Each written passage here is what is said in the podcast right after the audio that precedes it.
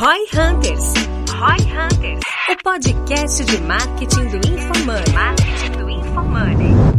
Aqui é arroba Guilherme Underline Lippert e a minha expectativa para esse episódio é descobrir hacks para ajudar as minhas franqueadoras a venderem muito mais. É isso aí, aqui é arroba Denner Lippert e a minha expectativa pro episódio é fazer com você, que é um franqueador que tá ouvindo, chegue em 300 unidades. arroba leonardo.castelo e a minha expectativa aqui pro episódio é entender um pouquinho mais sobre marketing digital pra gente escalar ainda mais os negócios da galera que tá assistindo aí. Boa, Muito bora bom. lá então. No episódio de hoje, teremos a participação do Leonardo Castelo, presidente da 300 Franchising. Neste episódio, você vai conhecer como o modelo de franquias pode ser a receita perfeita de sucesso para empreendedores que pensam em escala rápida. Conheça como você pode formatar os processos do seu negócio para crescer ainda mais a sua empresa. Escute agora no Roy Hunters.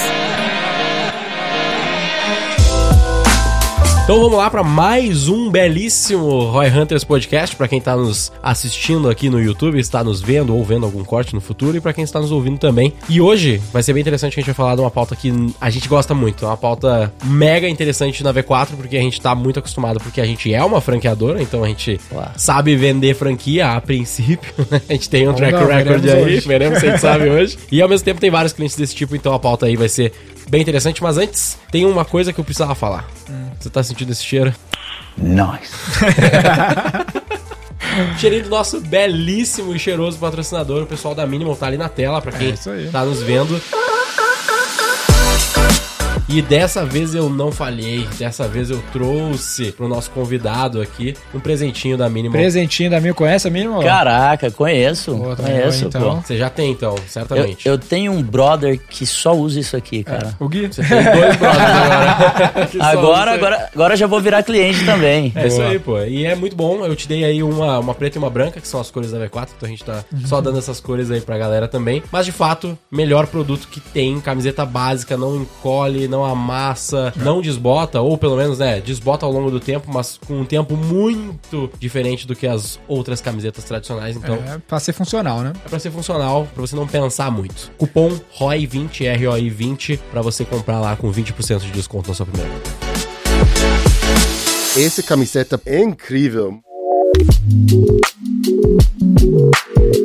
Bora então, estamos aqui com o grande Léo Castelo, da 300 Franchise. O cara manja muito sobre franquias. Talvez se você já tá de uma área de franquia já ouviu falar, ou deveria. Tem uma porrada de marcas aí no portfólio, tá um tempão na parada. Brasil é uma das grandes referências em franchise no mundo. A gente tá aqui pra entender um pouquinho o que, que ele tem feito pra vender mais franquias com a internet, que é a grande referência em fazer isso, e como a gente consegue fazer essas franquias também terem sucesso, que é o que importa no fim das contas. Exato. Pô, Léo, seja bem-vindo. Obrigado pela tua presença. presença. aí, pela oportunidade de a gente ouvir um pouquinho mais. Legal, eu que me sinto honrado de estar aqui com esses feras do marketing digital e das vendas. Pô, adoro esse assunto que a gente vai tocar aqui. E com certeza absoluta, né? Falar sobre franquia é uma coisa que me gera até uma zona de conforto, porque venho dentro desse mercado há seis anos, mas não é o tempo que eu tô no mercado. É o quanto eu estudei sobre isso. Cara, viajei muitos locais do mundo tentando entender sobre o mercado de franquia e tenho aqui alguns conceitos Legal. Legal. é, para alguns, coisas que eu vou falar aqui de repente são legais e para outros de repente vai dar meio um nó na cabeça, porque eu não acredito muito no modelo que vinha sendo tocado aqui no Brasil. Porra. Pô, isso aí é Hoje, polêmico. hoje, quantas franquias tu tem na- no teu portfólio, só pra galera Cara, a gente, noção? bate, a gente bateu 8 mil franquias. 8 mil lojas. 8 mil lojas Quantas entre, marcas? entre físicas, micro franquias. São 92 marcas dentro de dois conceitos, um de pré-aceleração e um de aceleração de negócios. Nós lideramos 18 segmentos. Então, dessas 92 marcas, 18 são líderes dos seus mercados, escalas que nós trouxemos para elas. E acima de tudo aí, um time de execução de vendas de franquia gigantesco, são 550 vendedores. Cara, a gente vai ter muito assunto aqui para falar. Só, só pra galera sacar, assim, quem não manja, tu é presidente da 300 Franchise? É assim que tu te domina? CEO? Como é que é? Exato, exato. A 300 Franchise foi fundada por mim e pelo meu irmão, né? E ela é Então, uma hold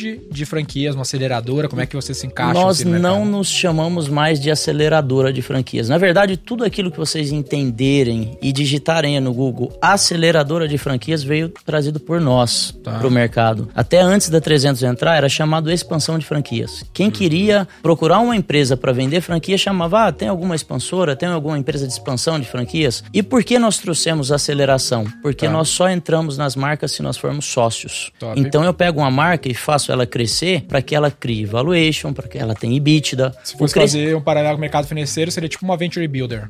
Exato. Que vocês entram com capital e a remuneração, boa parte em equity. Exato. Esse é o modelo da 300. Só que o que, que aconteceu? Quando a 300 trouxe essa disrupção para o mercado, e tem algumas informações que são muito relevantes. 83% das marcas do Brasil não tem 50 unidades. É. Quando você bate um DRE de uma marca, 50 unidades ela não está no ponto de equilíbrio. Então, o A franqueadora, tu a disse. franqueadora. Então, o franchise brasileiro, ele passa por uma dor. E, detalhe, viajando para o mundo, você começa a ver que essa dor é mundial. Muitos querem entrar no canal de franquias, mas não entendem que franquia nasceu para escalar e escalar rápido. E aí vem a questão que eu falei para vocês do franchising, como ele vinha sendo realizado. Um discurso, desculpa a terminologia, não sei se a gente pode falar aqui, mas um discurso hipócrita que não funciona. Um jogo de interesse por trás. Entrou no franchise e precisa crescer rápido. Se não crescer rápido, a franqueadora não para de pé. Tá. Então você precisa estar com todos os seus processos, sistemas, metodologias de escala para implantação, para operação e gestão da rede, mas precisa estar pensando em crescer rápido. Pra gente entender, então, eu sou o Zé do pneu e eu tenho, sei lá, uma loja de pneu e eu quero franquear, eu posso procurar a tua empresa pra me ajudar a me tornar franqueável e ela vai expandir a minha rede também, vai vender as franquias. Funciona assim, Denner. Nós temos hoje alguns pilares dentro da 300. Primeiro pilar, como nós começamos a ser muito desejados, assim como a V4 na Sim. parte de marketing, nós subentendemos que nós estávamos deixando dinheiro na mesa. Tá. Então hoje nós somos os maiores formatadores de projetos em franquia.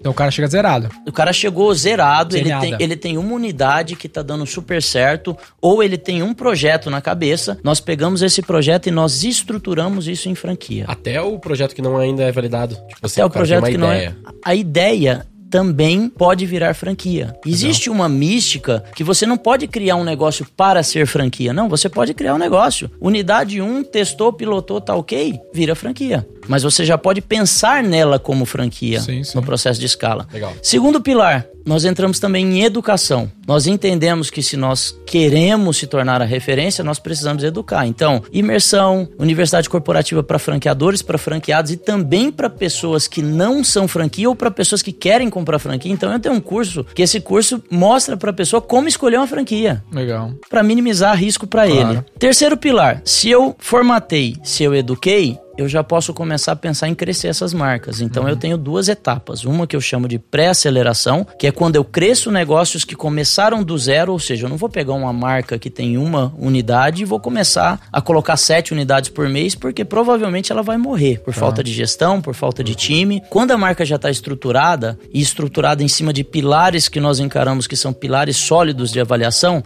primeiro pilar, quem é o empreendedor que está por trás desse negócio? Que é o que um fundo de investimento avalia muito. Quem são as pessoas que estão por trás? Segundo pilar, nós olhamos para o business. Tá bom, você tem 20 unidades, deixa eu entrar, deixa eu fazer uma diligência, deixa eu olhar nível de governança, de gestão que você tem, para mim entender se eu consigo te levar para o próximo nível. Terceiro pilar é se está dentro do timing enquanto ferramentas de gestão. Se esse cara já tem uma universidade corporativa, se ele já tem uma plataforma de extranet, se ele já tem de repente todos os manuais necessários para escalar, se ele tem todos os fornecedores necessários para escalar, porque o que acontece na grande maioria das vezes, todos os projetos são escaláveis, mas muitas vezes o projeto não está pronto para crescer na Legal. velocidade necessária. Tá. E aí, beleza, acelerei e tem marcas que você olha e fala: nossa, que projeto sensacional, bacana. Só que o empresário que tá por trás, ele não tem perfil para crescer a rede. Aí eu assumo, inclusive, a gestão. Caramba. Só que quando eu assumo a gestão, eu me torno majoritário. Tá. Me dá um exemplo aí de deal. De que a V4 chegou ali, pô, Léo, preciso dar uma escalada. Como é que é o deal, mais ou menos? Cara, é a proposta? Funciona mais ou menos o seguinte: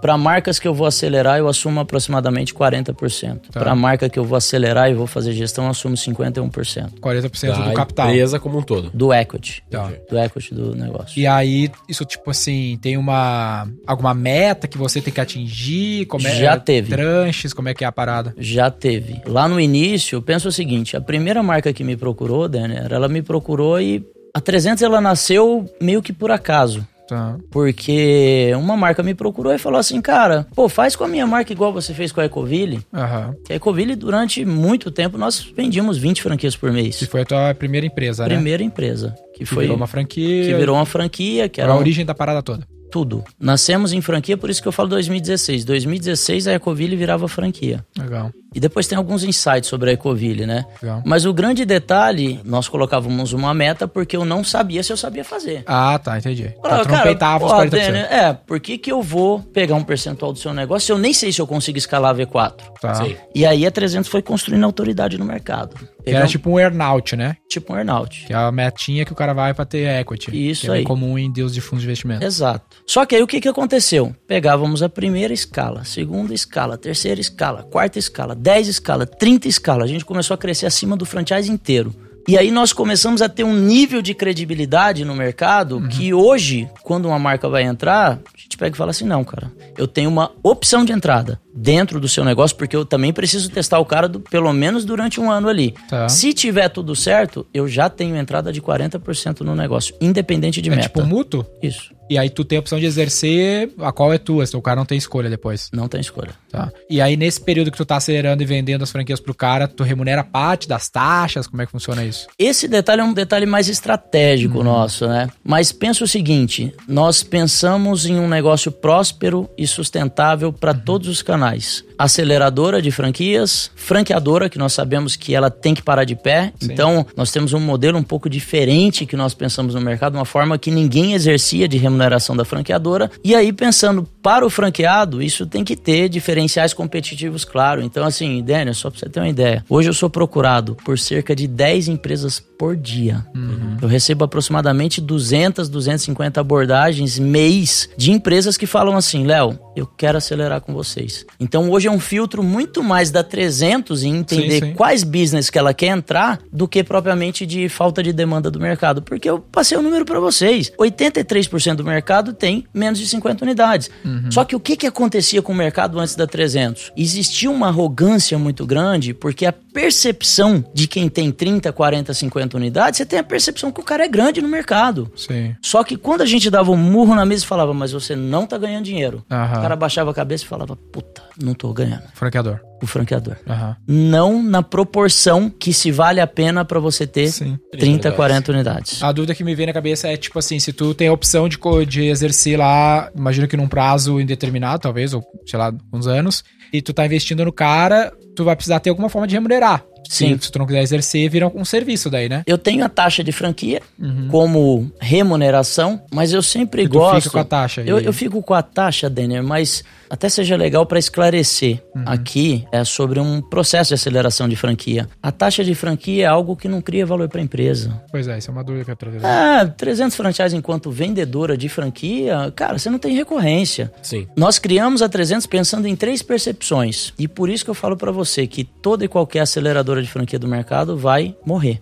Sabe por quê? Por isso que tu tá querendo dar pivotada até no conceito, né? Talvez eu tô provocando aqui. Por, i- por isso, por isso que o conceito da 300 é se tornar um ecossistema, onde eu tenho três mentalidades, curto, médio e longo prazo. Curto prazo, eu entro e como conceito de aceleração, pensem que eu queimo dinheiro todos os meses em teste para crescimento. Isso pra vender novas franquias. Para vender novas franquias. Então, enquanto eu tô queimando todo o meu caixa aqui, eu sou um fundo. Eu, eu invisto para negócio É, o crescer. capital de risco aqui. Capital de risco. Eu tô pegando o meu caixa de uma empresa que tem um bom EBITDA para investir no crescimento das empresas. E aí, aonde que a parada deveria estar olhando, então, se não é pra taxa? Onde é que dá dinheiro? Eu tô olhando aqui pro equity no médio prazo. Tá. Ou seja, no médio prazo eu vou pegar bons projetos e eu vou converter para recorrência, divisão de lucros de sócios mesmo. Tá. Ou seja, a 300 como grande holding aqui, ela se remunera como um investidor do negócio que ela é, Sim. através da recorrência e divisão de lucros. Então, olha só. Pra isso, a franqueadora precisa dar dinheiro, senão tu ferrou. Exato.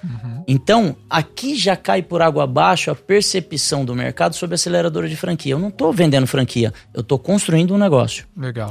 Isso é aqui bem só, isso só vale a pena se eu estiver construindo um negócio. Porque às vezes pode parecer pro mercado quando eu falo que eu sou uma aceleradora ou uma parte de expansão que eu só quero ganhar no. Roda até cair. É, tipo, tipo roda até cair, né? Eu vou vender a qualquer custo, azar, e vou ganhar na taxa e já era. Só que isso não tem perenidade, né, Gui? Sim. Isso é realmente a mentalidade de curto prazo. Médio prazo, Eu vou pegar as marcas que performaram, que tiveram boas metodologias de gestão, apoiadas por nós, que estão começando a dar dinheiro e eu vou exercer Sim. o poder de sócio. Por exemplo, eu já vi, eu não sei como é que tem os casos aí, se eu tô enviesado, mas eu já vi franqueadores que vendem franquia de, de algumas maneiras que me parecem esquisitas. Uma delas é no cara, às vezes, não tem royalties, o royalty é muito baixo, ou o royalty é fixo, e eu fico assim, caralho, mas se o royalty não é, tipo, o meu royalty, por exemplo, é X% da receita do meu franqueado. Então, pô, eu tô commitment com o resultado do cara. Se o cara não faturar, eu não vou faturar. Aí eu olho pra esses modelos que às vezes o royalty é fixo, ou às vezes nem tem royalty, ou é muito baixo. Cara, tá esquisito. Parece que tem um conflito de interesse, que o cara tá focado em vender a Royalty franquia. fixo é muito estranho. Eu mas, acho muito mas estranho também. posso falar para vocês uma coisa? Quando nós avaliamos os negócios e negócios e negócios, por exemplo, só trazendo alguns insights aqui Tá. pra galera que tá ouvindo. Já teve marca que me procurou de vender uma franquia para São Paulo e entregar São Paulo inteiro na mão de um franqueado. Uhum. E aí você pega e começa a analisar, cara, por que, que o cara fez isso? Falta de conhecimento. É falta de base mesmo. Falta de orientação, ninguém orientou. Por que, que uma pessoa de repente pega um modelo e coloca 500 reais de royalty? Porque aí você faz a- as contas e fala assim, nossa, 500 reais de royalty, se eu Isso. colocar 100 franquias pra dentro, Aham. vai dar 50 mil. Um bom diretor de operações de franquia ganha 30 Aham. como que esse negócio para de pé? Aí você faz a pergunta pro cara, ele fala assim, ele não fez conta. Sim, sim. Ele não colocou a parada no É, a própria DRE. filosofia tá esquisita que tu não tá mais focado em crescer teu franqueado, porque foda-se, tu vai ganhar a mesma coisa. Exato, tá entendendo? Então, assim, tem muita coisa que acontece no franchising por falta de base. E aí começa a acontecer uma coisa, assim como em todos os mercados. Eu sei que saem pessoas da V4 e se colocam depois no mercado como mega especialista. Sim. Hoje tem vendedor meu que sai da 300 e aí ele vai lá e monta um negócio de formatação de franquia que eu falo assim, cara, o cara nunca operou um varejo. Ele nunca teve uma unidade dele. Ele nunca formatou um projeto como franquia. Como que esse cara tá formatando? É Só- quase um paralelo de vendedor de curso de vender curso. Tipo, Exato. E aí você pega e fala assim, porra, o meu processo de formatação é 120 mil. Só que tem o cara que nunca fez nada que vende por 30. E aí, quem for formatado por esse cara aqui, provavelmente vai ter um projeto com uma série de déficits. E aí é onde você começa a ter problema e falta de profissionalismo do mercado.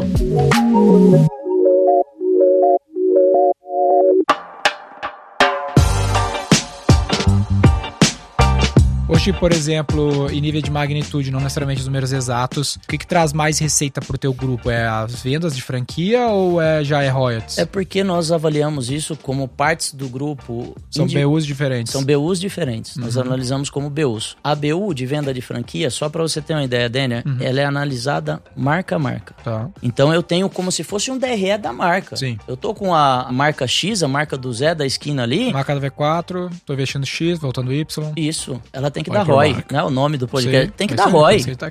Se ela não der ROI e eu tenho ali Mas tem que dar ROI no ponto de vista de venda de franquia ou tu considera o royalty como receita ou o royalty vira outra BU? Não, essa BU aqui, ela precisa da ROI. Tanto que quando uma marca, por que, que é importante entender quando que a marca pode ser acelerada? Porque quando ela pode ser acelerada, se subentende que eu preciso colocar no mercado um número X de franquias. Então, do lado de lá, por que, que o nosso critério de avaliação é tão forte? Porque a marca precisa estar pronta. Mas se eu tenho uma BU separada de venda de franquia e a outra BU que seria, tipo, mais pra operação e garantia de sucesso da franquia, eu não acabo criando um conflito aí nesse meio? Não, Porque, porque... eu vou vender, vender, vender, vender azar e o outro, peraí, agora eu tenho que pegar aqui e Por operar exemplo, e resolver? Lá na V4 a gente tem um limite de franquias que o nosso time pode vender da nossa marca todos os meses, porque isso, se ele vender mais, vai gargalar na nossa operação. Tu tem um algo desse gênero? Por isso que o planejamento estratégico é individual por marca. Então tu tem, por exemplo, Tipo isso assim, tem completo. limite. no Tem, caso, tem, né? tem. Nós temos marca que nós colocamos 30 franquias por mês. Sim. Legal. E é a meta dela. E nós temos marcas que nós temos como meta duas franquias por mês. E aí você fala assim, tá, mas É meta ou é limite? Tem limite também? não, é meta. Aham. Mas É não tem limite, pô, meu, não dá pra botar Cara, mais três, senão vai gargalar na nossa operação? O limite. Eu acho que isso é meio o- específico É, nosso, é, assim, né? é bem específico, sabe? Porque essa é outra mística que nós rompemos no mercado. Vamos falar sobre um sistema de implantação de uma unidade igual a Ecoville. Tá. Quando nós começamos, Daniel, que nós falamos assim, cara, eu vou meter 20 franquias por mês. Existiam, teoricamente, eh, nós fomos mentorados por algumas pessoas do mercado que falaram assim, vocês são loucos. E aí, nesse vocês são loucos, a gente falava, cara, o Boticário fez. Cacau Show esse ano implantou 870 franquias. Em um ano. 2022? É, Caramba. 870. Boticário. Boticário não tem mais espaço físico. Não, qual foi a marca que tu citou que fez isso? Boticário. Ah, foi ela que Bo- fez? Boticário durante muito Ah. tempo fazia 10, 20 franquias por mês. Ah, Muitos anos consecutivos. Ah, legal. E aí, quando nós olhamos e, e nos balizamos aqui por cima, a gente falou, cara, a gente quer fazer algo parecido. Então, vamos lá, vou pensar num processo de implantação. Divisão de responsabilidades claras aqui entre franqueador e franqueado. Ecoville é um supermercado de produto de limpeza, então tem processos muito claros. Etapa 1, ligação do consultor de implantação, dando as boas-vindas e mostrando implantação da Extranet e implantação da Universidade Corporativa. Faz todos os cursos da Universidade Corporativa, de quem que é essa responsabilidade? Lá Tá. avaliar se ele foi bem treinado e se ele foi validado. Tá. Então, olha só, divisão de responsabilidade clara. Estabelecer ponto comercial. Lá procura, aqui valida. Legal. Então, quando a gente olha para esse processo, eu não fico o dia inteiro com o franqueado. Um consultor meu, ele faz uma ligação e ele sabe que esse franqueado aqui, ele tá na etapa de hoje e no banco. Hoje o cara vai no banco abrir a conta. Fala, fulano, tudo bom, Gui? Como é que você tá? Cara, eu tô vendo aqui na sua parte do cronograma que você hoje ficou de abrir a conta no banco.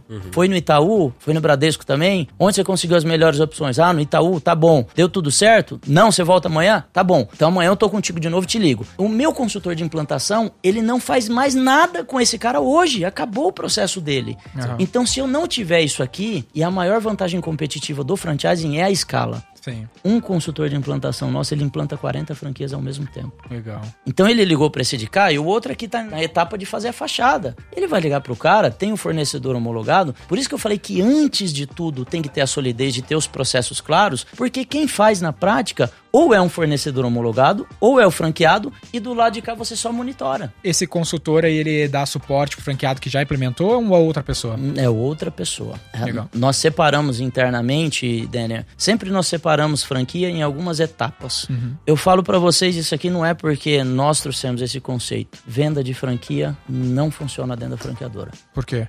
É interessante. Cara, porque são dois perfis muito distintos. Você conhece perfil de vendedor e de marketing. Sim, sim. O perfil da pessoa que está operando franquia, ele é um perfil técnico E mais que- engenheiro, né? e mais engenheiro. Uhum. Coloca um engenheiro do lado de um vendedor, não É. funciona. Raras Funciona. exceções de, ve- Raras de engenheiros exceções. vendedores. Quer dizer, quer dizer que isso faz mais sentido ele ter uma terceirização, um parceiro ou algo assim. Apartado, porque é muito diferente. É muito diferente. Pra mim faz total sentido. Mas eu nem queria trazer isso pra mesa porque parece que eu, tô gosto, puxando né? a sardinha. Não, mas eu vou te dar um exemplo nosso. A gente ajuda várias franqueadoras no seu processo de expansão ali, que são, contratam a gente pra isso. A gente chama de expansão. Como cliente normal da V4. Teve um case muito específico, não sei se eu já te contei esse até, que a gente já contou algumas vezes aqui, que era um- uma franqueadora que nos contratou para o processo de marketing digital pra ela, a gente gerava os leads, que é o basicão do marketing, né? E ela não vendia. E aí ela reclamava dos leads. Aí meu franqueado falou, cara, quer saber? Eu vou montar o time comercial aqui dentro da minha unidade da V4 e vou atender esses leads e tu me paga a comissão. A gente começou a vender 20 franquias por mês pro cara, que não vendia nada. Ele tinha 20 lojas, hoje tá com 250 lojas. Você me contou. É, então, e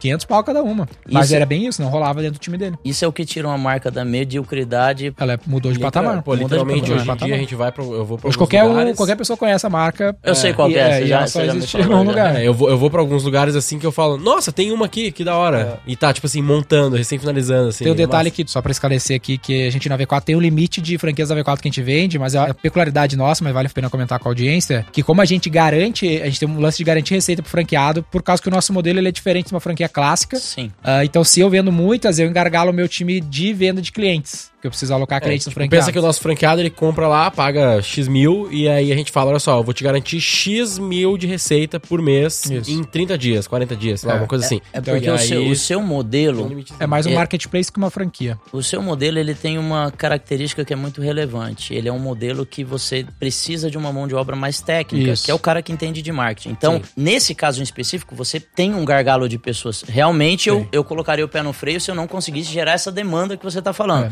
Mas quando você pensa assim, em um varejo, em Sim. uma de chocolate, que, Isso. que você tem a Isso. indústria. E qual que é o gargalo do chocolate? Logística e indústria. Indústria tem escala para atender, logística tá atendendo, cara, Tá pre- precisa crescer. Porque é uma, a franquia por si, é- ela é um modelo de expansão comercial, no fim das contas, para uma indústria. Exato. No caso da V4, a gente usou a franquia como modelo de expansão operacional, não comercial, porque o comercial a gente tinha centralizado. É, e as franquias de serviço acontece muitas vezes isso também, né? Do cara geralmente fazer uma franquia de vendas. Tipo, ele vai verdade. lá e franquia. franqueado que é e vendedor, o franqueado sabe? é Tipo o de vendedor. seguros, talvez tu tenha alguma assim. sim, né? sim, sim. Franqueado é tem. um agente comercial, isso é Tenho. bem usual também. Né? Eu tenho várias marcas assim. Cara, mas são muitas místicas pra gente quebrar no mercado. Tem coisas que, de repente, você fala assim: eu, eu quero crescer, eu quero crescer, eu quero. Não é crescer a qualquer custo. Mas quando nós olhamos pros maiores players do mundo, quando nós olhamos pra 7-Eleven, Uhum. 7-Eleven abre uma unidade por dia há décadas, não é há anos. Sim. Tem décadas que os caras abrem. Eles têm 75 mil unidades. Foda.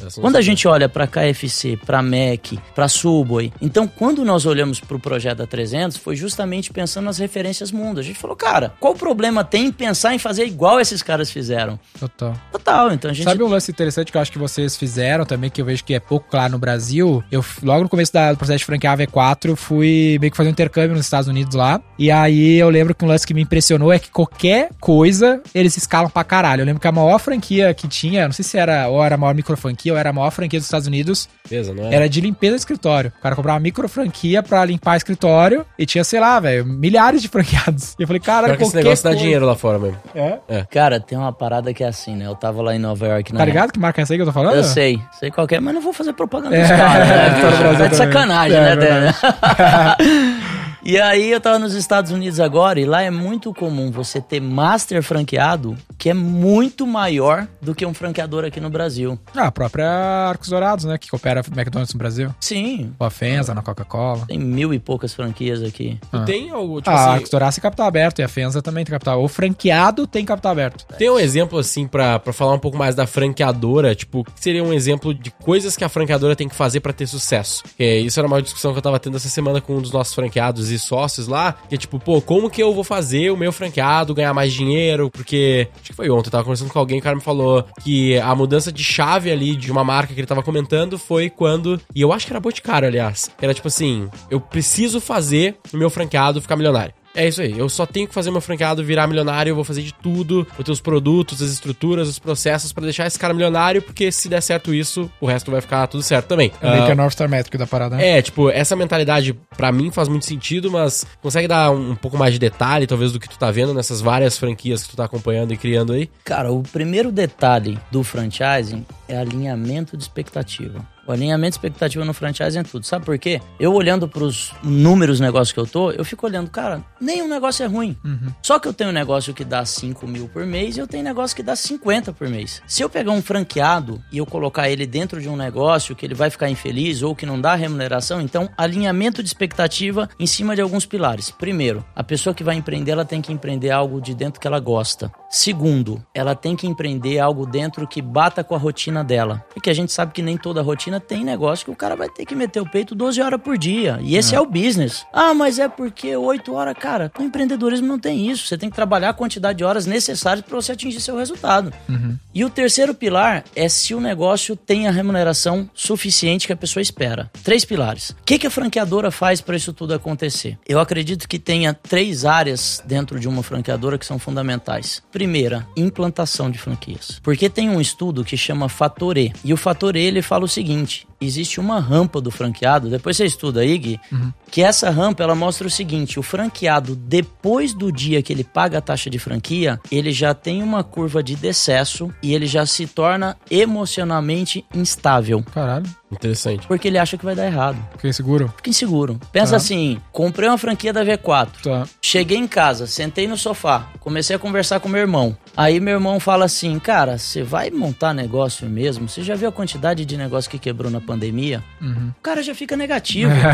Ele tá nem, ele nem começou, ele já começou negativo e ele já fala: Puta, cara, vai dar errado. Aham. Então essa curva ela mostra isso, só que ela é uma curva que estudou franqueados por anos, muitos franqueados. Então ela já nos dá os insights aqui do que vai acontecer. Ele vai estar emocionalmente abalado. Conhecendo isso aqui, o que, que eu preciso fazer? Eu preciso ter um processo de implantação que ele ao mesmo tempo seja processo de implantação e processo de encantamento. Legal. Então até o cara inaugurar você precisa estar encantando ele todos os dias. Legal. Pro cara chegar no dia da inauguração e falar, cara, esse foi o melhor investimento que eu fiz na minha vida. Top. Eu acertei. Depois, beleza, depois vem a parte de operação. Cara, como que as nossas operações dos nossos negócios funcionam e nós sabemos? Acompanhamento. Eu vejo seus BIs nos vídeos. Sim. Você tem sucesso porque você acompanha seu negócio. Sim. Só que sempre lembrando, muitas vezes você vai trazer um franqueado que ainda não é um gestor. Aham. É, tem que colocar alguém com A maior parte das vezes, né? Na maior parte das vezes. Ou, mão pra ele. ou ele não é um gestor, ou ele não é um vendedor, ou ele não entende muito a parte técnica. É se ele gap. fosse completão, super top, geralmente ele estaria ou fazendo dele, empreendendo, já criando sozinho, né? Ele Exato. estaria fazendo uma franquia que é pra dar um, um é, help, esse, esse pulo, né? Cortar um pouco do caminho. E tudo bem, né? E tudo bem. Eu gosto de pensar o seguinte, ó.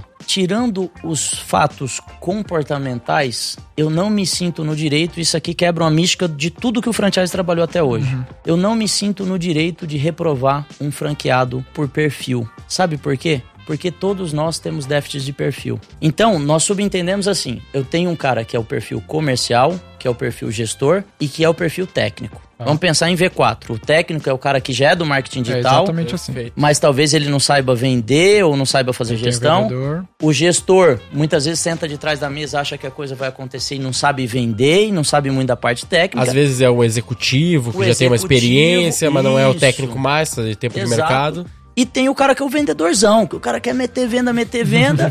Mas aí a operação começa a dar pau e o cara não sabe o que resolver. Legal. Todos os perfis têm déficit. Quando eu entendo isso, o que, que eu faço? Eu coloco minha franqueadora como uma escola, e eu sei que vocês fazem isso super bem. Você se coloca no papel de escola. Cara, eu preciso ensinar essa galera no gap que ela tem. Então nós pegamos os franqueados. Se o cara tem dinheiro e o cara tem desejo pelo negócio, se você não vender a sua franquia, ele vai comprar de um concorrente. Então nós colocamos essa pessoa pra dentro, aí nós fazemos remangind com eles. Que é basicamente o seguinte: agora, não é antes dele entrar. Deixa eu entender seu perfil, que em cima do seu perfil eu vou saber como te tratar, eu vou Legal. saber como te que que treinar. disse que faz pra saber isso? O Emangind. O que, que é mangá? É algo pare... é Tipo uma... um disque? É, tipo disc. O Emanguide a gente encara que seja mais completo. Tá bom. E aí, em cima desse perfil, Daniel, eu falo assim: entendi seu perfil. Eu já sei como eu vou te tratar, como eu vou te treinar. E aqui, galera, é tudo pensando no sucesso dele. É um lance que a gente fala que toda empresa que escala vira uma escola, né? E esse aspecto que tu tá falando é tipo de eutagogia, a galera fala, né? Que é o cara, tu adaptar o ensino pro cara. Às vezes tu fala assim, porra, eu vou ensinar operação. Tá, mas tem cara que já sabe, tem cara que não sabe, e aí o cara que já sabe vai perder tempo. a gente, no nosso processo de integração, a gente fez um negócio que é, primeiro, a gente exige, aí não sei o que que tu pensa sobre isso, mas a gente exige que tenha três sócios, cada um em um perfil, um vendedor, um operador e um gestor. E durante a, gente- a nossa integração, a gente faz uma formação graduação que todos fazem, meio ba- baseline, balizador de toda a Big Idea, e a gente explita as pessoas para suas trilhas, conforme suas especialidades. As três tem que passar, as três tem que ser sócias do negócio. Você vê, até pra não ficar muito solto o que eu falei, porque eu concordo com vocês. Não é que o perfil é solto, é que dentro de cada perfil você vai ter gestor, comercial e técnico. Mas, por exemplo, para as nossas franquias de odontologia, nós sabemos o perfil, dentista. Tá? Para nossa franquia de consultoria sobre tributário, ou tem que ser advogado, ou é um ex-consultor de algum nicho específico. Então, quando nós achamos essa persona aqui em cima do perfil ideal, nós treinamos ele. Mas, por exemplo, eu não coloco um médico para vender produto de limpeza. Então, nós também temos reprovação em cima do perfil que a gente encara que não vai dar certo no negócio É difícil reprovar para perfil mesmo, né? por perfil, perfil, perfil, de você falar assim, tem um médico que quer É. muito montar uma odontologia, é difícil. É, a gente evita isso. A gente tenta criar essa regra que eu te falei agora pra Cobrir todos os lados, né? quando eu tenho três sócios, já tem uma redundância, né? E cada um em uma área. Óbvio que o cara pode ser um vendedor que desenrola na operação, se a gente treinar, mas a gente acaba exigindo que seja assim pra diminuir bastante as chances. Dificulta um pouco a entrada, mas teoricamente facilita no médio e longo prazo, né? É. No final das contas, quando se fala em franquia, é construção de um negócio sustentável e perene Isso. que tenha valor de mercado. Cara, se for para você construir pensando em curto prazo, franchise não vai, É. né? Vai pensando em construção de bit, da construção de valuation, né? Legal. Então, toda a nossa mentalidade de escala é pensando em construção de negócio.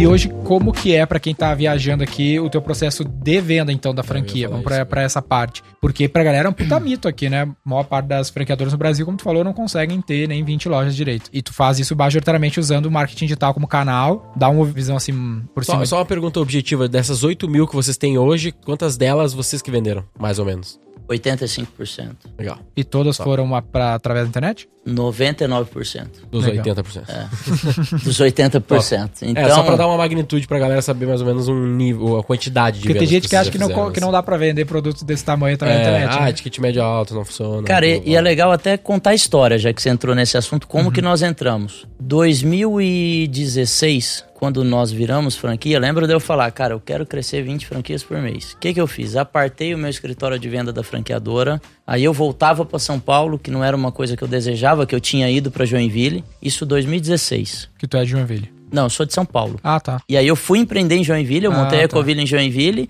E aí gostou, queria ficar lá. Queria ficar lá, só que eu peguei e falei, cara, São Paulo é o centro de tudo, se eu vou expandir eu tenho que estar lá. São Paulo é inevitável. Vim para Avenida Paulista, 37, contratei 34 vendedores. 34 vendedores só para vender a Ecoville. E aí? Na hora que eu fiz isso, o mercado ficou apavorado, porque as franqueadoras tinham um vendedor, dois. Eu falei, não, tem que meter 20 contratos com métrica de funil. Aham. E sempre lembrando, lá 2015, 2016, ainda não se falava muito em funil, falava pouco em funil, mas eu já entendia, porque startup já estava começando a trabalhar com isso. E aí, cara, como que você gerava demanda para 34 vendedores? Cada um com uma lista telefônica na mão. Outbound. lista telefônica, Dani. E a gente sabe que isso é difícil de escalar, né, velho? Mas É bem difícil. Onde é foda. mas é, a gente dá um jeito de fazer. Comprando lista fria em associação comercial. Fria porque, cara. Caralho, vender franquia no Outbound é, é muito difícil, né? Porque quem é o lead, né? cara, é, é igual assim, ó. Eu vou pegar na lista telefônica todo mundo que é franqueado da Cacau Show, ou seja, ele já é empreendedor, então pode ser que ele queira um outro negócio. E aí você liga pra ele falando o seguinte: tudo bem, aqui é da Ecoville, eu sou uma franqueadora, eu tenho um bom negócio pra te oferecer. E aí o cara fala assim: cara, como assim? De onde você pegou meu telefone? De onde você Já descobriu? gerava uma fricção, já. É, você já, já gera ali. Só que o que, que aconteceu? Nós conseguimos desenvolver um- uma modelagem de vendas. Nós pegávamos esse lead e aí nós levávamos esse cara para um evento presencial. Legal. Criou o teu fluxo. Criei um fluxo para tirar essa fricção do telefone. Quando eu levava o cara pro evento presencial, e aí já fiz evento nesses O evento era hotéis tudo isca. aqui. O evento era isca. Top. Evento de empreendedorismo. No final, pitch Legal, excelente. negócio da sua vida, pá, o cara já tava com tudo assinado, porque já tava conversando com ele no telefone há tempo. E aí, cara, nós descobrimos que a conversão presencial era 30%. Top. Se eu levasse 10 pessoas com perfil, eu vendia 3 franquias. Eu tenho as métricas Pra bater até meta Era hoje. botar 70, 80 cara no mês ali. Basicamente é o seguinte, Denner, se 100 me falasse que ia, só 50 ia. Então a métrica de conversão de quantos falavam que ia, 50 ia. Era 50% de no show. 50% de no-show. E aí, dos 50% que ia, eu convertia 30%. Se eu colocasse 50 pessoas numa sala, eu fechava 15 franquias. Top. E aí, beleza. Qual era o ticket médio na época? Da taxa de franquia, 25, 30 mil. E do investimento total, eu sempre trabalhei com negócios do pareto dos 80%. 80% dos brasileiros hoje procuram um negócio até 250 pau. É o que eu trabalho. Legal. Quando chega uma marca, puta, eu tô em modelo de investimento, 500 mil, não sei o que, eu falo, cara, beleza, eu faço, mas você tem que ter um modelo de entrada. Tuas clínicas, a parte odontológica também é nesse ticket, porque é caro, né? Tudo Clínica. nesse ticket. Caramba. Eu trabalho ali com duas, três, Clínica normalmente é um milhão. duas, três cadeiras. É, um milhão são as clínicas que vão dar o faturamento pro investidor. Essa aqui é pro cara que opera. Sim. É pro dentista que ia montar a unidade dele. O cara acabou de sair da faculdade, então olha só como dentro de um mesmo nicho tem vários tipos de investidores diferentes. Legal. Total. Eu não sou especialista em escalar negócios de faturamento de um milhão. Uhum. Muitas marcas me procuram, eu falo, eu não sei fazer. Vender uma franquia que seja Pior que a gente cara. sofre também, qualquer as franqueadoras que são mais caras assim. É, porque é muito, ma- o total addressable market cai muito, né? Quem é que tem essa demais, grana pra demais, investir, né? demais, demais. É bastante. Entendeu? E aí requer um processo muito mais estruturado. O que, que eu chamo de estruturado? Eu vou ter que ter uma conversa presencial com esse É, o cara cara. botar um milhão na parada e É. a obra de- vai ser muito mais complexa, tudo vai ficar Isso. mais complexo. Eu não vou conseguir escalar na velocidade que eu quero. Eu tava lá fazendo lista, jogando o cara no evento, Isso, joga o cara no evento, 15 pá. franquia e tudo no, sem internet ainda. E aí eu precisava de ganhar escala. Só que o meu ganhar escala era eu preciso crescer time para fazer eventos simultâneos isso começou a ficar muito caro. Hum, E aí, quando você vai contratando vendedores, o que que você acontece? Você acha que vai ganhar escala, você perde escala porque os caras estão em rampa. E aí eu comecei a perder muita margem. Peguei e falei, isso aqui não escala. Zero do franchising no marketing digital. 2015. Ninguém. Sabe o que que é ninguém? ninguém. E aí a gente começou a contratamos uma agência e falamos assim, cara, vamos buscar esse cara na internet. E a agência começou a pingar investimento de mil reais, dois mil. A gente falou, pô, cara, lead, Parece que tem alguma coisa aqui. é, lead qualificado, bota 5, aquelas métricas, né? Tá botando e tá saindo embaixo, bota 10, bota 20, bota 30 e a gente foi crescendo o budget. Quando nós crescemos o budget, aí a gente resolveu internalizar isso. Mas isso foi em 2015. E aí, Dani, pensa na dificuldade de internalizar um treco que não era do no- da nossa Não zona de teu core. conhecimento. E no mercado inteiro era escasso. Puta, cara. E aí começamos a internalizar hoje o nosso marketing interno, mas porque nós começamos isso em 2015. Loucura. Então, são sete anos fazendo isso e nós trouxemos a jornada inteirinha pro digital. Aí vocês pararam com os eventos, com as prospecção maluca e vamos pro Paramos, paramos pros eventos, fomos 100% pro online, para aquilo que você falou, né? Tem gente que tem mística que não dá para vender ticket alto. Cara, depende de como você faz o seu processo. A jornada, né? É, a jornada tem que ser uma jornada de muita confiança. Você tem que passar muita credibilidade E pro tem um lance que vocês fazem com muita maestria, a gente bate muito lá no, na V4 nos clientes, e a gente fez também, que é o Inside Sales, né, cara? Eu sempre falo, quando eu tô falando de growth, eu falo, galera às vezes tá escutando que o Roy Hunters querendo uma ferramenta de, sei lá, de inteligência artificial, e eu falo, meus melhores ferramentas, entre aspas, que tu vai investir é time de vendas. Se tu tiver um bom time de vendas, isso vai aumentar teu ROI. Se você tá vender automático, cara, e tentar tirar o vendedor da equação, vai ser muito difícil conseguir ter uma relação de LTV sobre CAC decente ali. Sabe que tem uma coisa, Daniel. Uma vez eu tava até avaliando, né? A V4 meio dentro da minha mente assim, eu falei, puta, cara, o Daniel deve sofrer lá. Porque eu sei o nível de qualidade dos vendedores do Brasil. Aham. Eu sei o nível de qualidade da galera. E aí eu ficava pensando, cara, o cara gera o lead, às vezes o lead tem qualidade. Porque uma vez eu, eu fui pra uma turma da BF e os caras me colocaram na parede e falaram: Ah, a gente quer entender, não sei o que, eu queria que você falasse um pouco sobre qualidade de lead. Falei, cara, qualidade de lead tá diretamente relacionada ao processo de venda e a quem tá atendendo. Te dá o marketing. É, porque. Porque, velho, se 30% dos leads forem bons, já dá graças a Deus. Quer dizer que 70% Tá é ruim. louco. Quer dizer que cada 10, 7 é uma merda. Só que o cara morre no sexto, entendeu? Ele tá ligando pro sexto, ele, pô, esses leads são tudo ruim. Sim, cara, mas custou muito mais barato do que tu ligar no outbound pro cara. É- E a escala é absurda. Dani, eu trabalho com métrica que se eu conseguir qualificar 20% de lead, Tá Tá excelente. excelente. Tá excelente. O problema é que quem não tem conhecimento no marketing digital, ele acha que ele vai receber 100 Acha lead. que é padaria. E que é padaria. E fala, É. o 100 lead, não, tem 70% vai comprar. 50% nem vai atender seu telefone. Aí se você não tem é, um isso- processo na sua empresa para depois trabalhar um e-mail marketing, para depois cadência, trabalhar uma cadência de SMS, etc e tal, o WhatsApp, seja lá o que for, mas a galera não tem isso. Então, Sofremos mesmo. É difícil nossa eu, vida, cara. eu É eu difícil. imaginei, porque assim, cara, esse problema aí. pra mim, qualidade de lead tá relacionada a processo e time. Top. E aí tu tem um dos maiores times de site sales do Brasil hoje, né? Cara, eu acredito que em venda de franquia seja o maior do Não, de mundo. venda de franquia sem sombra de dúvida. É legal tocar, cara. A gente entendeu isso é São 550 vendedores falando. 550 vendedores, cara. Só fechando aqui, depois eu te falar esse ponto. Então, hoje, foi o que tu aprendeu ao longo desses anos. Tu usa a internet como gerador de demanda para um time de inside sales, ou seja, um time interno lá em Joinville, né? Joinville e. São Paulo. É, majoritariamente em Joinville. Tá, então dentro do escritório mesmo, atendendo esses leads, tem um processo ali comercial, dividido em algumas etapas, e fecha 100% online. Não tem visita física, não tem reunião presencial, e é Claro. deal de 150 a 200 mil É reais. claro que tem aquele franqueado que fala assim: não, eu quero provar o produto. Sim. Cara, fundamental, tá tudo Ah, certo. Tá? Você tá comprando uma franquia de frango frito, você quer provar, vai provar. Mas é uma etapa do processo. Ah, Isso, mas daí o cara vai numa loja perto dele. Isso, Normal. tá tudo Tipo dentro assim, de casa. não vai ser um negócio acompanhado, umas coisas assim. Não, precisa não, disso. não requer um vendedor ir lá junto. A gente até acha que não é necessário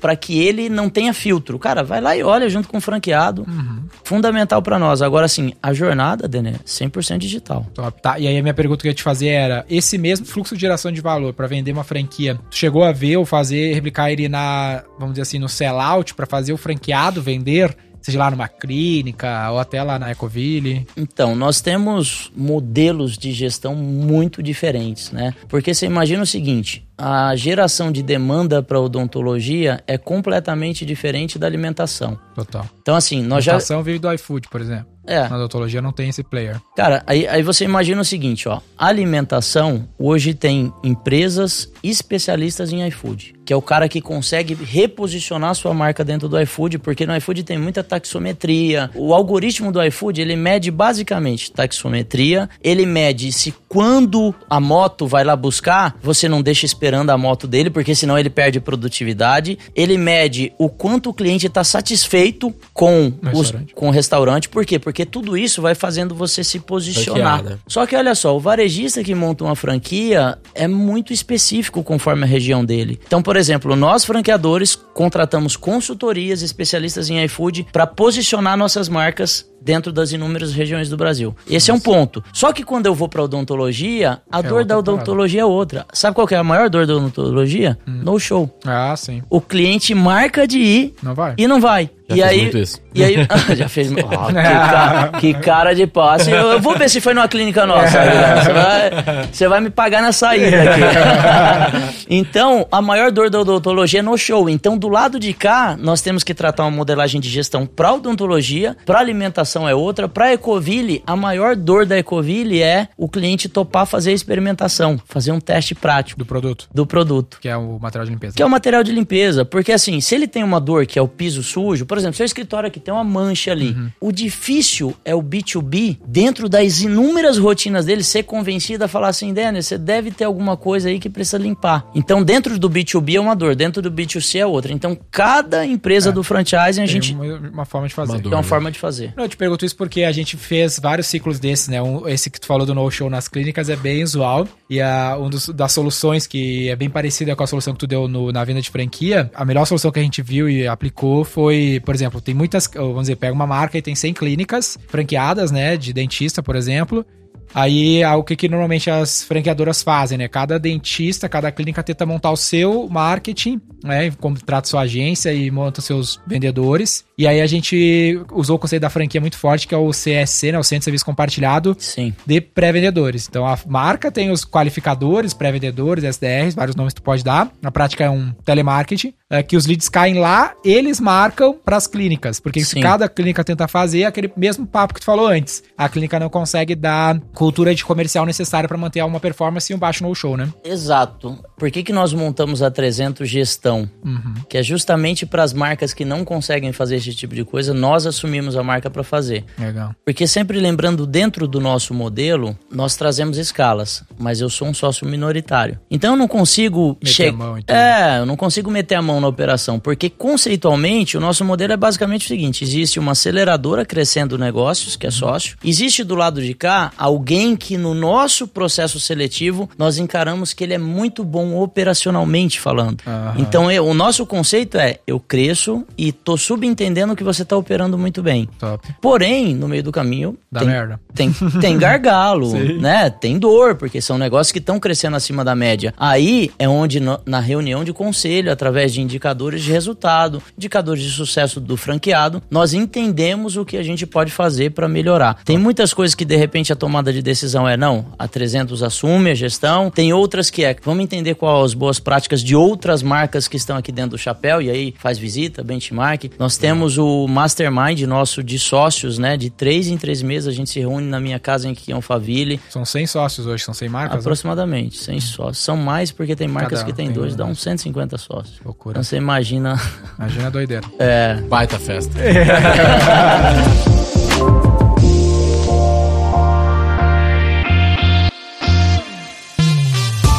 Pô, tem um caso que a gente conversou esses dias que eu queria que tu contasse um pouquinho pra galera aqui, que eu achei bem legal. Acho que tu fez um puto experimento maneiro que foi na pandemia do lance do home office versus presencial com o time de vendas, né? Ah, Como é que tá a tua visão sobre isso depois dos teus Cara, experimentos? isso é, é fogo, né? Porque assim, quando surgiu a pandemia, eu já tinha um time muito grande de vendedores, sei lá, 400 pessoas. E aí surgiu a pandemia, nós, enquanto empresários, você já bate aquele desespero, né? Fala, cara, Cheio de loja física ainda. É, cheio de loja física, as lojas físicas fechando, e o time de vendas, e todo mundo desconfiado com o mercado. E aí é, sai o primeiro decreto, 50% das pessoas em casa. E a gente pegou e falou, continuou com a nossa metodologia de venda interna, que nós temos um modelo cultural de puxar o cara muito forte, sabe? Grito de guerra diário, treinamento diário, é, gerenciamento de rotinas de tempo em tempo. E aí, quando foi pro home office, a gente falou, cara, peraí, vamos estudar um pouco sobre home office. Daí grito naquela. De guerra, grito de guerra no Zoom não funciona. Cara, você faz, mas ele não traz o efeito, né? Porque a galera, a gente vai pras feiras de franquia, pega aqueles monte de vendedor, bota pra gritar, a galera, pô, 300 vende por causa do grito. Não, o grito é Um elemento. um elemento que ajuda no processo de venda. E aí vai 50% do time para home, 50% presencial. 50% do time presencial naquela ocasião fazia 80, 90% do resultado. Caralho. E aí, cara, a gente falava, cara, até te falei no telefone Sim. aquele dia, falei, cara, eu me senti um burro de não conseguir fazer isso aqui rodar em casa. E depois fiz outros testes, né? Então, desde a pandemia pra cá, eu venho testando formas de fazer uma pessoa através da sua residência conseguir vender uma franquia. Falo pra vocês que eu ainda não consegui. É, na Mas é- prática, eu todo acho que mundo é- queria ter a galera em home office, seria melhor pra todo mundo, mas é difícil fazer da atração, né? É, tipo, é aquele papo, a gente já falou muito disso, né? De serendipidade, de É, a produtividade. vibe, o vendedor tem da muito lance da vibe, da energia. É. É Cara- difícil ter uma energia top em casa sempre. Quando você tá, Tem- tipo, de preguiça ali em E casa. cada casa é uma variável, né? O escritório tu cria um environment controlado, o ambiente é todo padronizado, é a mesma internet, é o mesmo café. Agora, pô, bota 200 caras em casa, são 200 casas, 200 internet, 200 cadeiras aleatórias. 200 obras rolando do meio da call de 200 vendas. cachorros latindo, 200 gatos correndo. Vocês falaram um negócio sobre energia, né? Eu tenho algumas diretorias, né? São separadas. A minha área de vendas é separada em diretorias, que é o grande head da operação. E aí ele é responsável por algumas marcas e por um X resultado. Legal. E de vez em quando tem resultados de diretorias que caem. Cara, o resultado dava assim, aí você olha assim. Pode entrar na diretoria específica que não tá tendo resultado. O nível de energia tá baixo. Em vendas, energia está diretamente relacionada a resultado. Vendedor sem energia não vende. A vibe é muito importante. E por que que baixa energia e o que que tu faz pra aumentar essa energia? Cara, para nós energia está relacionada à preparação. Primeiro ponto, vendedor mais preparado, ele tem mais energia. Só que o que Preparado tipo, mais tecnicamente. confiante. tecnicamente, Ele tá mais confiante, ele tem mais energia, tipo isso. Exatamente. Se você tá mais confiante, aumenta a sua resiliência.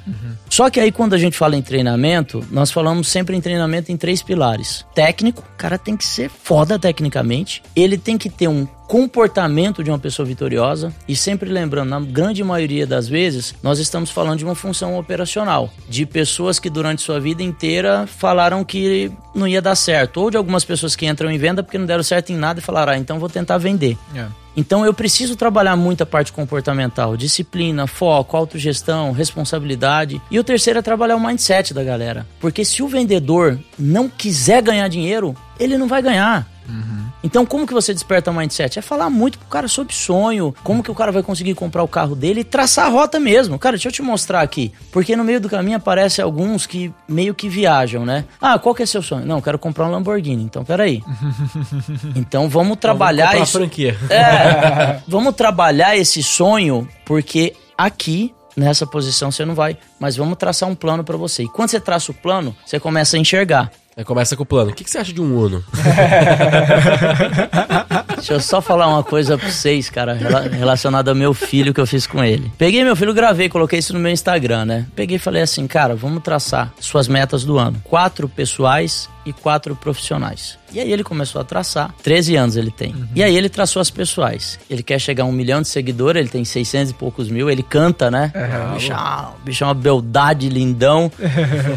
Segunda meta dele, ele quer se tornar o maior cantor do Brasil. Aí você vai dando os insights. Quem é o maior do Brasil na sua opinião? Ah, Gustavo Lima. O que, que ele fez? Aí você vai começando a mostrar. Da hora. E terceiro, eu não lembro, e o quarto dele é comprar um Lamborghini. 13 anos. Peguei e falei, Pô, pai, esse ano vai ficar ruim, não dá nem pra dirigir. né? não, aí tempo, né? você entrou no detalhe. Você entrou no detalhe. Sabe por quê? No dia seguinte, ele me mandou um áudio falando assim: Papai, já sei, vou fazer o show na Arena do Joinville. Lá cabem 20 mil pessoas, mas eu tava pensando, talvez eu consiga fazer o show pra 5 mil. Eu vou cobrar mais ou menos tanto. Eu acho que vai ter mais ou menos tanto de custo. Se eu fizer tantos shows, nesse ano eu compro a Lamborghini. Aí eu falei assim: caralho. Que massa. Aí, olha só, Daniel. Fui fazer a reunião de batimento de meta da empresa, tá ali meus diretores, os gerentes. E aí eu falei, conta a sua meta aí pra galera. Ele falou, quando deu a Lamborghini, teve um que falou assim, mas você não pode dirigir. Ele falou assim, eu contrato motorista. Ele tirou as travas dele, cara. ele acredita que ele vai comprar. Então é um pouco disso que a gente faz com o vendedor. A gente pega e fala assim, cara, peraí, você tem um sonho? Então vamos construir um plano pra essa parada, senão... Senão é só sonho, né? É, senão é só na- sonho. Na pior hipótese, é um pouco filosófica a parada, mas na pior hipótese, ele não conseguir, que dê tudo errado e ele consiga com 18 anos. Melhor do que ele não tivesse traçado nenhum Exato, objetivo, porque ele exato. teria o Uno com 18 anos daí. Sim, sim, Lembra, sim. lembra aquela vez que a gente tava conversando lá em, acho que é Aracaju, Aracaju. né? Aracaju. Eu lembro que eu tava conversando contigo, você pegou e falou assim: Eu decidi que eu vou fazer um negócio muito grande. Aham. Meu irmão, uma pessoa decidida que vai atrás, ninguém para. Não tem ninguém que pode parar uma pessoa obstinada. Eu acredito nisso. Eu tinha tudo pra dar errado, cara. Eu era um pirueiro vendendo produto de limpeza na rua. Apesar de ter toda uma base, sou tecnólogo em eletromecânica, tenho formação em engenharia, depois fiz pós-graduação em gestão comercial, mas isso aqui não garante nada de resultado. O que garante resultado em primeiro lugar é a fome que você tem de fazer a parada. Sem nenhuma dúvidas. A gente fala, no meu livro eu falo de fé, pesquisa e atitude. Cara, tem que ter crença que vai dar, pesquisar o caminho, porque vai ter um monte de pontos cegos que tu não faz ideia, mas agir pra trazer esse objetivo. Fé, pesquisa e atitude. Pesquisa e atitude. Fé, sonhe, É, pesquisa, acredite, Ah. atitude, faça. é isso aí. Mesma crença que a minha. Legal. Exato. É isso aí, pô. Sensacional. Show. Um ponto pra gente finalizar, na verdade, que comentou comigo brevemente, como é que tá hoje pra uma... Tá mais restritivo, né? Foi mais ou menos isso que a gente falou, de quantas marcas tu quer trazer pra dentro. Como é que tá a tua visão, assim, de plano, forecasting aí, de... O lance tá mais em ah, continuar botando marca pra dentro ou crescer as marcas que já tem? Primeiro detalhe assim, né, Denner? Três anos e meio de 300. Então, nós crescemos em três anos e meio para 90 marcas. Então, isso nos deu uma base intelectual do modelo de business que funciona e não funciona. Foda. Infelizmente, quando chegam algumas marcas para nós hoje, eu preciso dar o feedback pro cara. Seu negócio não é legal. Ele não vai escalar no franchise. Por isso e por isso e por isso. Quando nós vemos que o negócio não é um negócio legal, já é feedback pro cara de cara e, e se ele entender isso como presente, pode ser que ele pare de perder tempo na jornada dele. Segundo pilar, por que, que nós precisamos ser restritivo? Porque eu preciso escalar com o máximo de segurança possível. Porque tem uma coisa envolvida nisso tudo que é nosso nome. Claro. Cara, pode dar merda? É claro que pode dar merda em alguma coisa no meio do caminho. Mas se tem uma coisa que nós construímos em 15 anos empreendendo foi credibilidade. Tem muitas vezes que tem algum franqueado que tá em dúvida, sabe? O cara tá meio só precisando daquele apoio. Cara, eu mando um, um vídeo pro cara. Aham. E o cara fala, puta, cara, o Léo que me mandou o vídeo, eu vou entrar nessa parada porque ele tá junto. Então nós conseguimos construir isso. E quando você constrói esse tipo de coisa, você tem que ser cada vez mais seletivo. Então eu sou hoje mais seletivo com o tempo que eu posso aplicar nas coisas. E eu não consigo trazer uma infinidade de marcas para isso. Então, os critérios hoje, a, a barra é mais ou menos o seguinte, Dani. De cada 10 marcas qualificada, uma é aprovada. Qualificada. Pensa que a cada 100 tá entrando uma. Só que algumas acabam entrando para outra etapa, né? O cara procurou, vai para formatar, o cara procurou, recebeu um feedback, tá procurando melhorar o modelo de negócio. O cara procurou e recebeu o feedback, cara, acho que o seu canal não é franquia. O cara procurou, tem qualidade, cara, agora peraí. Deixa eu fazer SWOT, deixa eu analisar o mercado, deixa eu analisar seu time, deixa eu fazer uma diligência na sua franquia. Tá tudo certo? Vou entrar. Nós não queremos entrar em nenhum pepininho. O cara tá querendo entrar dentro da 300 para resolver um pepino dele. Não é o viés nosso. Legal. Não precisa mais também. Não né? precisa, é um negócio que escala. Não precisa assumir mais tanto risco, essa é a ideia. Exato. E por que, que se chama 300 franchise? Pô, legal. Legal. É. Boa pergunta, né? É, uma Legal, cara. né? Lega- legal e é uma pergunta bacana, sabe por quê? Todo mundo acha que é por causa do filme. É, veio a cabeça isso. E talvez Eu imaginei até que vocês queriam ter 300 franquias. Talvez até tenha um viés, mas parece com essa resposta, mas não é. A primeira marca que nos procurou, que foi a Calzum, ela tinha oito unidades. E a Ecoville tinha acabado de bater 300. E aí, quando nós perguntamos, tá, cara, mas por que, que se você quer que a gente faça na expansão? Ele pegou e falou assim, não, porque eu quero crescer. A gente falou, qual que é a meta? Ele falou 100. E a gente ficou pensando assim, por que 100? É porque 100 é o primeiro campo de visão da pessoa. Sim. Mas ele não analisou o mercado dele, ele não analisou nada e a Ecoville tinha acabado de bater 300. E a gente perguntou, por que não 300? Porque para nós o número 300 ele era simbólico, porque quando nós estudamos a franquia de número 50, ela tinha 306 unidades. Então para nós, Em, que? em ranking? treze- em ranking de maiores do Brasil. Tá, entendi. As 50 maiores, a número 50 tinha 306 unidades. Então o número 300 para nós significaria, cara, se eu trouxer uma marca para 300 unidades, teoricamente ela vai estar Próxima, 50, ela vai estar nos top 50. Esse é o primeiro ponto. Segundo campo de análise é o seguinte, vamos pensar em conceitos que não estejam tão consolidados. V4 com 300 unidades, líder de mercado. Pastel com 300, líder. Calzone com 300, líder. Pizza com 300, líder. A grande maioria das marcas e segmentos com 300 unidades são líderes de mercado. Tirando os mercados que são consolidados, ensino, inglês, ótica, Pega aí os, vai, os 20 Mais óbvios, segmentos mais top, franchise. mais consolidado, 300 unidades você é líder de mercado. Hum, entendi. Então, quando o cara entra na 300, é basicamente o seguinte, A meta de cada marca é ter 300 franchises. pelo menos. e aí, quando você já vem com esse mindset pro cara, você baliza o sonho dele pra cima e você já baliza também o quanto isso vai ser doloroso pra ele. É, ele já, já treme na base muitos, né? Isso aí. Talvez ali o fato dele tremer e falar, não, mas 300 já é a base pra ele ser reprovado. Entendeu? Porque a gente sabe que o cara. não tem perfil Ele não vai aguentar o rojão no meio do caminho. É, Sim. Entendeu? foda. Muito legal. Sensacional. Como que a galera pode te encontrar e podem aprender mais sobre Cara, eu tô, eu tô na, na maioria das mídias sociais, YouTube, e sempre vai encontrar com o Leonardo Castelo. No Instagram, que é onde eu tenho mais escala, é leonardo.castelo, mas LinkedIn também, Facebook também, Legal. Twitter, que eu não sou atuante, mas tô querendo. Ainda não. Me TikTok. metendo, me metendo umas tretas lá no Você Twitter. dança o TikTok ou não dança? Ah, não, né? o Daniel tá escalando no TikTok, hein? Cara, Ele nem- já viralizou nem- várias nem- vezes o TikTok. Nem sei o que coisa lá do TikTok, mas às vezes eu vejo, tá bom mesmo. Ah, mete umas dancinhas lá que voa. Excelente, turma. Dê uma olhada Bom. lá no Léo, na 300 Franchise, pô, privilégio.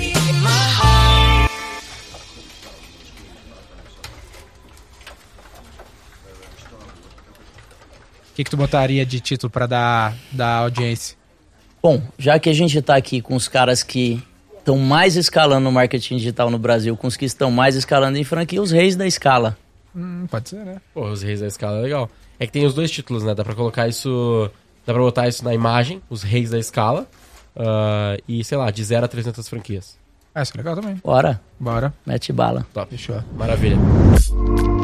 Siga o Roy Hunters no youtube.com barra Roy Hunters e no Instagram pelo arroba Roy Hunter Oficial e faça parte do nosso grupo do Telegram com conteúdos exclusivos.